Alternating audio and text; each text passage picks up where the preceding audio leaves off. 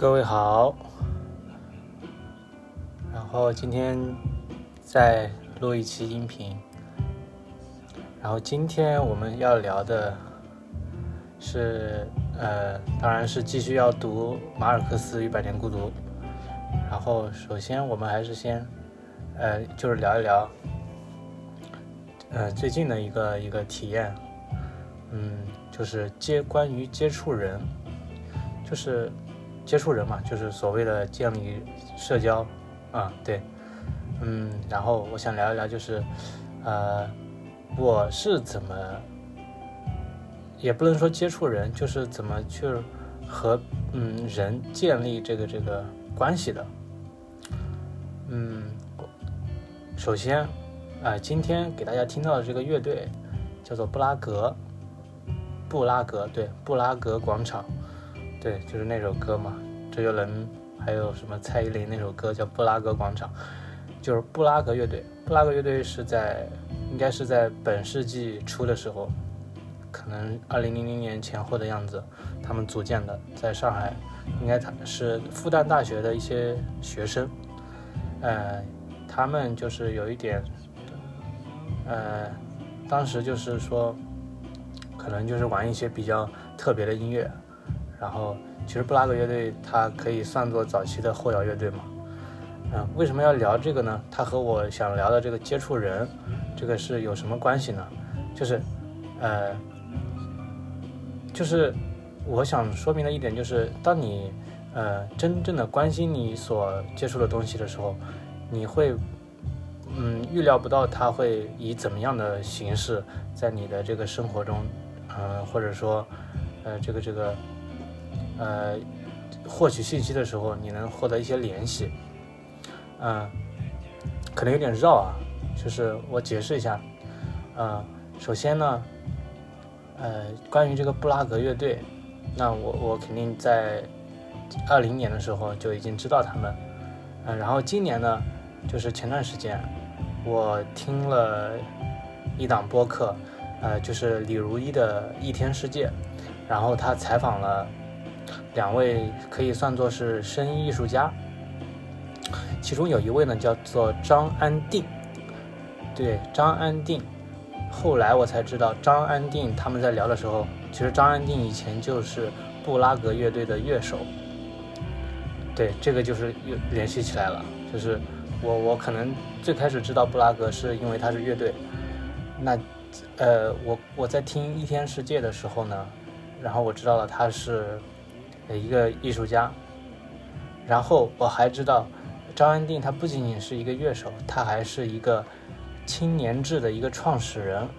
青年志，青年志，它是一个什么呢？它你可以把它理解为是一个呃面向青年文化的一个媒体，就是他可能会关注青年人的这个生活，呃他们一一些思想性的东西，然后呈现出来。对，呃，这是关于青年志。嗯，我就觉得这个很很很奇妙，就是你也没想到，呃，一支销声匿迹了很多年的乐队，它竟然是一个呃当下一个一个媒体的一个创始人，出版媒体的一个创始人。那同时呢，他又在一档播客里，你们就这样不期而遇，啊，这种感觉就是对我来说就是非常的奇妙。对，呃，其实和人的接触对于我来说。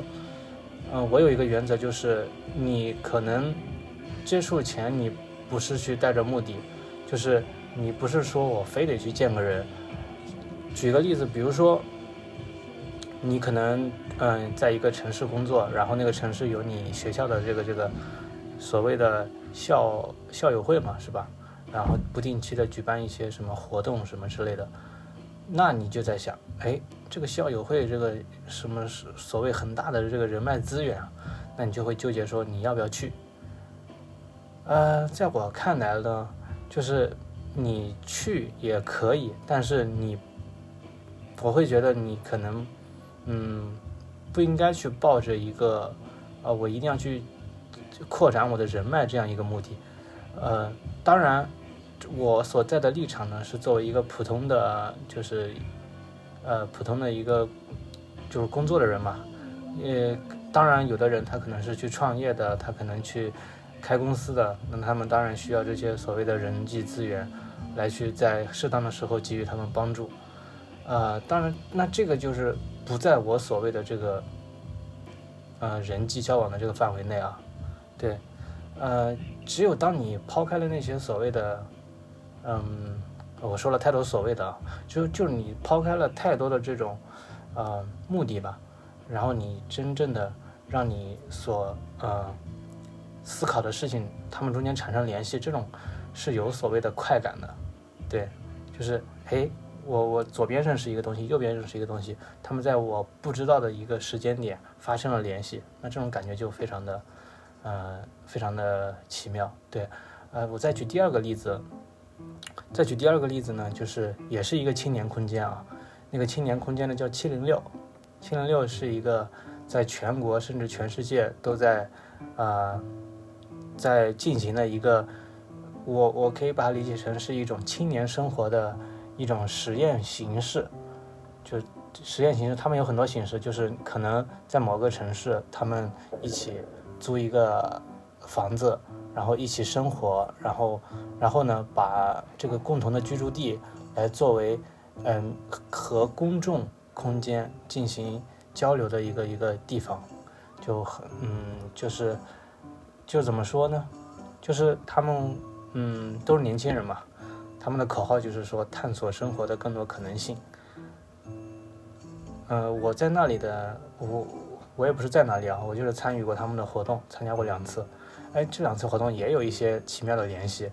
我我举个例子，就是，嗯，我去参加他们一个音乐活动的时候呢，因为我本身对音乐可能感兴趣，然后当时他们就请到了一个乐队的鼓手来去教我们玩，呃，苹果的那个 Band，呃，Grand Garage Band，就是那个酷乐队那个软件，来去做一些简单的 demo 之类的。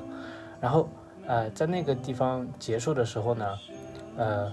我就在那里，就可能快走了嘛，大家可能收拾收拾，活动结束了要走了，然后我就听到其中一个人说，嗯，说什么小小饭厅，小，嗯，就是就是他自己平时举办一些活动，那个活动呢好像叫小饭厅小饭厅什么的，哎。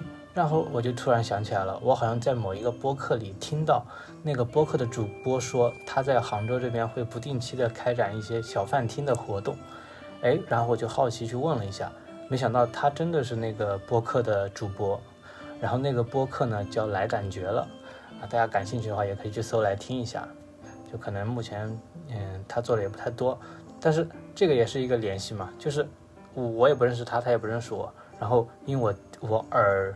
我就没注意听到他的播客了，然后听到他举办一些活动，然后我们又共同在七零六去参加活动，哎，就这样就认识了，这就也挺奇妙的，对不对？嗯，就是我通过播客认识的人，可能还不仅仅是这一个。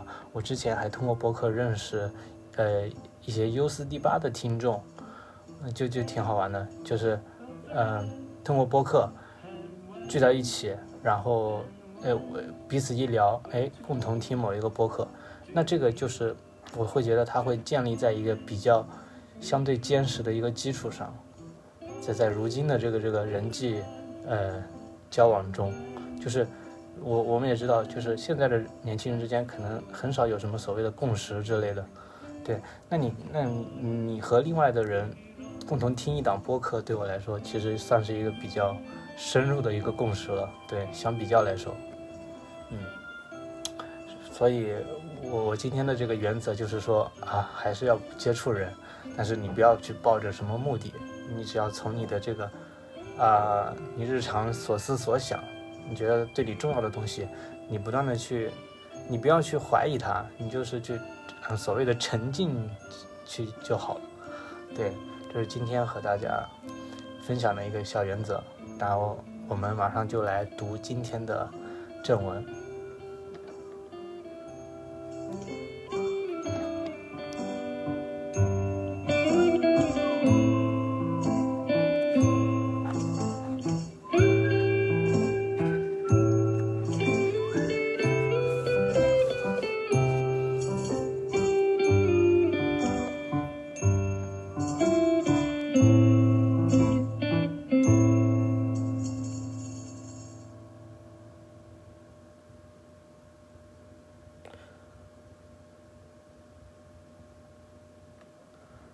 一般认为，死亡就是生命的结束，也是生命故事的结束。然而，对于受到外祖母强烈影响的马尔克斯来说，死亡往往是另一个生命故事的开始。这样一个由外祖母带大的小孩，他生命里面还有另一种特殊的东西，那就是外祖母众多迷信。组成的世界观。外祖母相信，在空间里有各式各样的阴魂。小孩子躺着的时候，如果门前有出殡的队伍经过，要赶快叫小孩坐起来，以免小孩跟着门口的死人一起去了。要特别注意，不能让黑色的蝴蝶飞进家里，那样的话家里会死人。如果飞来了金龟子，表示有客人来，不要让盐洒在地上，那样会带来厄运。如果听到听听空空的怪怪声，一种从来没有听过的声响，那就是巫婆进到家里了。如果闻到像温泉般的硫磺味，就是附近有妖怪。这些是马尔克斯小时候生活教育的重要内容。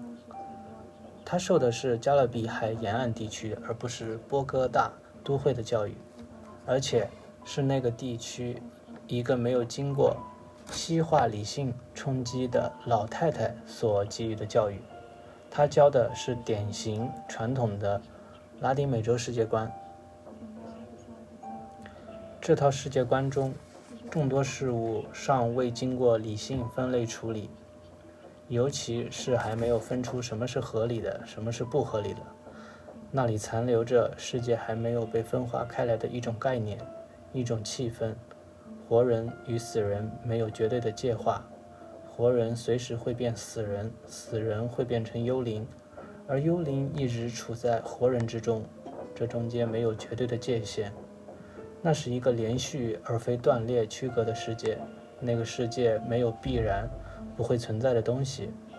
理性带来最大的影响是训练我们相信什么东西一定不会发生。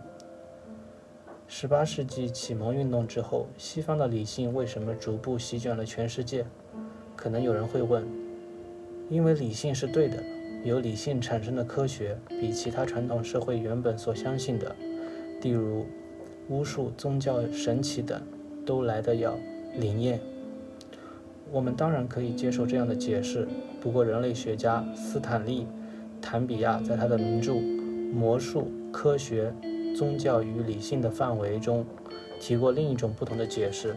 简单说，理性最大的诱惑在于它能够提供其他知识形式、其他宗教信仰都无法提供的最稳固的安全感。理性将许多其他事情排除在外，主张那些事是不合理的，一定不会发生。所以人们连想都不必去想，理性是什么？理性有着强烈的、近乎绝对的排除法则。有一天，你按照理性了解了为什么二加二等于四，那么从那一天起，你就不必担心在什么状况下二加二突然等于五，那是不可能的。有一天，你按照理性规则懂得了地心引力。从那一天起，你就不必担心身边的东西会突然飞到空中消失，没有东西会往上飞，所有的东西都只往下掉。理性及其衍生的科学知识帮我们排除了很多再也不需要去思考的事儿。理性愈发达，我们的世界也就愈小，面对这个世界需要做的准备也越来越简单，我们活得越来越方便，越来越安全。不过，当然，相对的，这世界也变得越来越无聊。很多事情，在没有发生之前，我们就已经排除了它们发生的可能性。这也就是韦伯，就是那个之前提到的那个思想家马克思韦伯所说的现代社会的去魅化的意义。没有什么现象、什么概念可以再魅惑我们。拉丁美洲小说如此好看，恐怕很大程度上必须感谢马尔克斯的外祖母。他给童年的马尔克斯提供了如此广大、未曾经历现代化祛魅的丰富且混乱的世界图像。马尔克斯从外祖母那里承袭下来的世界，里面有很多规则，但这些规则都不是铁律，不是颠扑不破的。非理性或者说。前理性的世界中最有趣的现象，正是所有的预言都是对的。怎么可能所有的预言都是对的？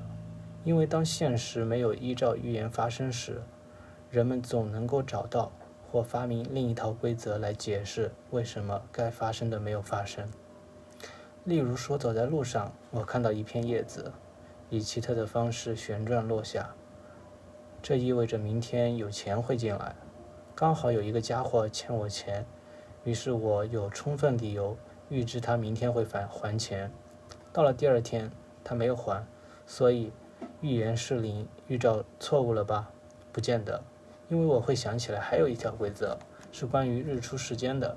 如果那天日出时间早于五点半，那么原来会有的财运都要打折扣。查查日出时间，哎，果然早于五点半。那个世界有各式各样的规则，管辖应该要发生的事。这些规则是平行并列的，东一条西一条，没有整合，也无法整合。因而，全部规则加在一起，仍然无法告诉你什么事儿一定会发生，什么事儿绝对不会。童年的马尔克斯就活在这样一个世界里，所有被拿来解释因果的规则，彼此都是平等的。理性发达之后，科学就取得了高度的权威先行性。科学有比其他信念更高的地位，帮我们解释各种现象。科学以外的解释就只能运用于科学无法充分解释的范围。然而，在一个还未形成科学权威的世界，有着五花八门的道理，竞相提供着对事物现象的解释。每种解释听起来都蛮有道理。都和现实经验有一定的对应，但也都有点怪怪的，无法和现实经验完全弥合。因而，在那个世界里，一旦有新鲜的现象冒出来，就会刺激高度的骚动。那样的新鲜事物是真正的新鲜，那样的兴奋是真正的兴奋。不只是这项事物我们没看过，而且它背后的道理我们也没想过。更重要的是，任何新鲜事物加进这个世界里，这个世界。都要因此改变其解释架构。马尔克斯的回忆和小说中都出现过这样的情景：一场巨大的蝗灾过去了，村民们为了让自己从巨大的灾难中苏醒起来，就办了一场狂欢节，附近村镇的人都来参加。狂欢节中最引人注意的是吉普赛人。不晓得从哪里得知消息的吉普赛人带着各式各样的东西出现了。吉普赛人卖一种马古阿鸟粉，那是专门对付不顺从的女人的。如果家里的女人不听话，很凶很坏，就把这个马古阿鸟粉带回家。吉普赛人卖一种看上去像果子般的东西，卖的人说那是野鹿眼，抓到野生的鹿。把他的眼睛摘下来，可以用来止血。吉普赛人卖四瓣干切柠檬，说是可以用来逃避妖术。吉普赛人卖圣波洛尼亚大牙，那是一种看起来像牙齿的东西，其特殊明确的用途是帮人掷骰子时能掷出比较好的点数。吉普赛人卖风干的狐狸骸骨，记得种田时要带着。可以帮助农作物成长。如果你要去跟别人打架，或者去参加摔跤，吉普赛人会卖你另一种东西，贴在十字架上的死鹰。晚上走路时，想要避免碰到不认识的幽灵，那你就应该跟吉普赛人买蝙蝠血。吉普赛人带来各式各样奇奇古怪的东西。总体来说，他们在狂欢节上真正卖的。是藏在所有这些平常看不到、碰不到的物件背后的一种对世界的解释。什么样的因会产生什么样的果？真正吸引人的是那些不寻常的因果环节。我们今天听到这样的事，很容易以迷信一笔带过，或者对这些江湖郎中、江湖术士嗤之以鼻。然而，江湖郎中、江湖术士在那样的社会里是绝对重要的。他们在不断提供发明关于世界的种种解释。当然，有人在解释世界方面拥有比郎中、术士高一点的权威，例如神父。神父说这个世界是由天主造的，是天主管辖的。然而，在马尔克斯成长的环境里，在拉丁美洲的天主教传统中，甚至连神父传教士用来说服人们相信其解释时的手法。都沾染了隆重的江湖郎中、江湖术士的色彩。他们用来说服一般人相信天主的手段，不是读圣经，不是做做弥撒，更不可能是教义问答，而是让所有人相信天主。最重要的方式是展示奇迹。拉丁美洲的天主教会极其强调奇迹的重要性，教会中的神父因而也就具备了许多创造事迹的本事。拉丁美洲的狂欢节中，走在最前面的通常是十字架，跟在十字架后面的是可以当场表演神迹的神父，他们可以在众人面前让自己腾飞起来。来，告诉我，有谁不敢不相信天主吗？不相信天主的，请看这里，眼睛不要转啊，小朋友，你敢不相信天主，那就看着，我飞给你看。这简直就和路边的魔术师没两样。马尔克斯小时候就曾被这样表演奇迹的神父吓到过。外祖母认为小小马尔克斯不够笃信天主，就带着他去找一个神父。那个神父对小孩说：“眼睛瞪着我，看着我，不要动，看着我的脚。”然后他的脚就离地，人飞起来了。目睹这一幕后，马尔克斯从此害怕天主，害怕的不得了。每一个神父都有自己的把戏。有各种不同的玩法，例如，要人先盯着十字架看，然后呢闭上眼睛，再马上把眼睛睁开，原本干干净净的十字架上突然有一道血流淌下来。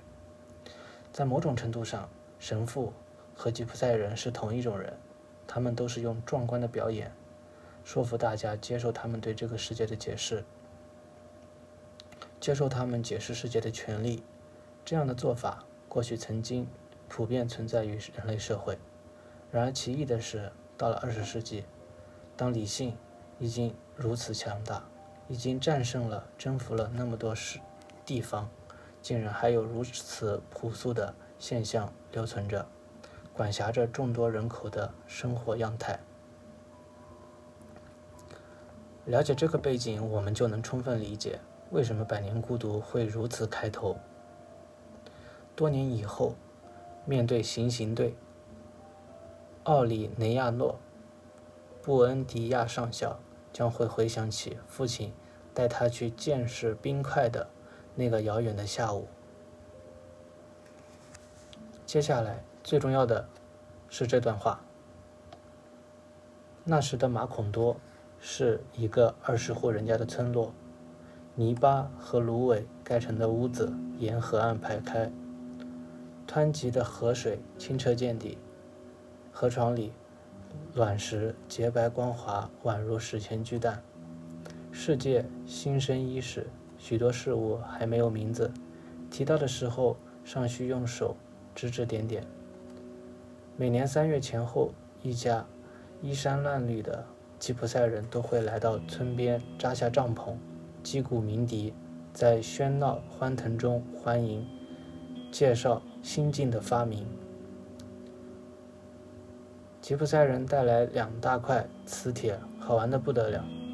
老布恩迪亚看到那块大磁铁，冒出了念头，想要用它们把地里的黄金吸上来，结果没能吸出黄金，他又拿磁铁去换了别的东西。百年孤独要写的是回到、回归到理性横扫全球之前的一种状态，一种还没有完全被理性整理解释的状态。马尔克斯要去逼视并描述那样的状态，这是一项英勇的尝试，因为难度极高。比较容易，当然是接受已有的解释，别人给我们且已经很多人相信接受的解释。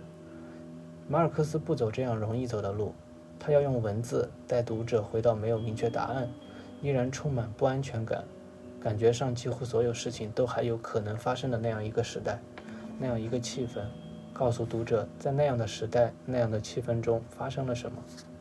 这是《百年孤独》的起点，也是魔幻写实的起点，更是使得魔幻写实与《百年孤独》能横扫西方文坛的起点。什么是魔幻写实？看起来真实的魔幻景象，没错，但这样说只是把这个四个字拆开来讲而已。应该要强调的是，魔幻现实。呃，可能杨照老师他是台湾人啊，可能有一些台湾的呃翻译方法和我们大陆的不太一样。呃，魔幻写实是杨照老师的说法，其实大陆的话，我们更习惯说魔幻现实。啊，我尽量读魔幻现实吧，因为这个词我觉得可能魔幻现实更符合我们的语境。魔幻现实必须建立在感受或信念的基础上，也就是人要愿意被诱惑，回到那个状态中，接受百年孤独的这个开端。世界新生伊始，许多事物还没有名字，提到的时候尚需用手指指点点，这是最关键的。这句话就让我想想起我们中国所谓这个盘古开天辟地，然后西方的话就是啊上帝造人那种感觉，世界新生伊始，许多事物还没有名字，对这种感觉挺挺挺奇妙的。魔幻现实由拉丁美洲开始，接着像卡洛斯·富恩特斯和马尔克斯等小说家的优秀作品流传到拉美以外的地区。引来众多模仿者与模仿作品。当全世界都在写魔幻现实小说时，我们就可以清楚地看出拉丁美洲的原汁原味毕竟是不一样的。其他地方的模仿者始终没法让自己进入那个魔幻世界里。真正觉得经过屋内转角很有可能就会碰到死去了的姨婆。其他地方的作者没有让没办法让自己反祖到接受到。那种非理性、违背理性的事情，真的会发生，且真的发生了，而不只是存在于人的自主或不自主的幻想、幻觉里。其他地方的作者写不出那样一个什么事儿都可能发生的、缺乏理性保护的、极度不安全的世界。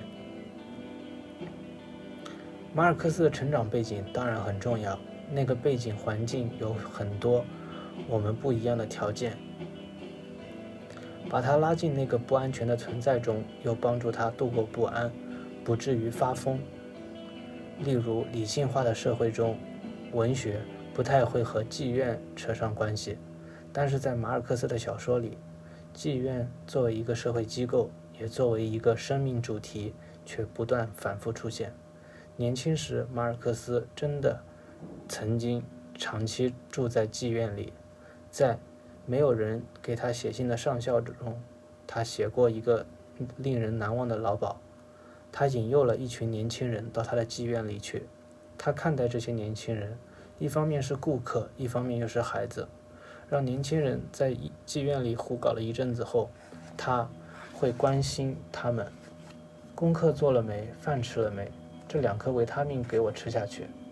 这是很奇怪的关系，难以理解，却又那么具有说服力。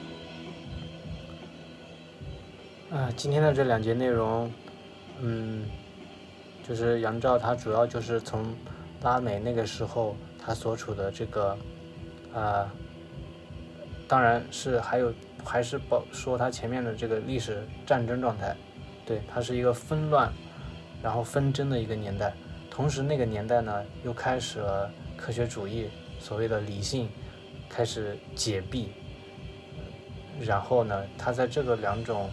一个是理性，一个是战争，所以诞生了马尔克斯这种特别的这种写法。对，因为因为相比较那个的话，马对马尔克斯来说，他更想把作者带回到就是杨照老师说的这个呃理性前的这个这个这个状态。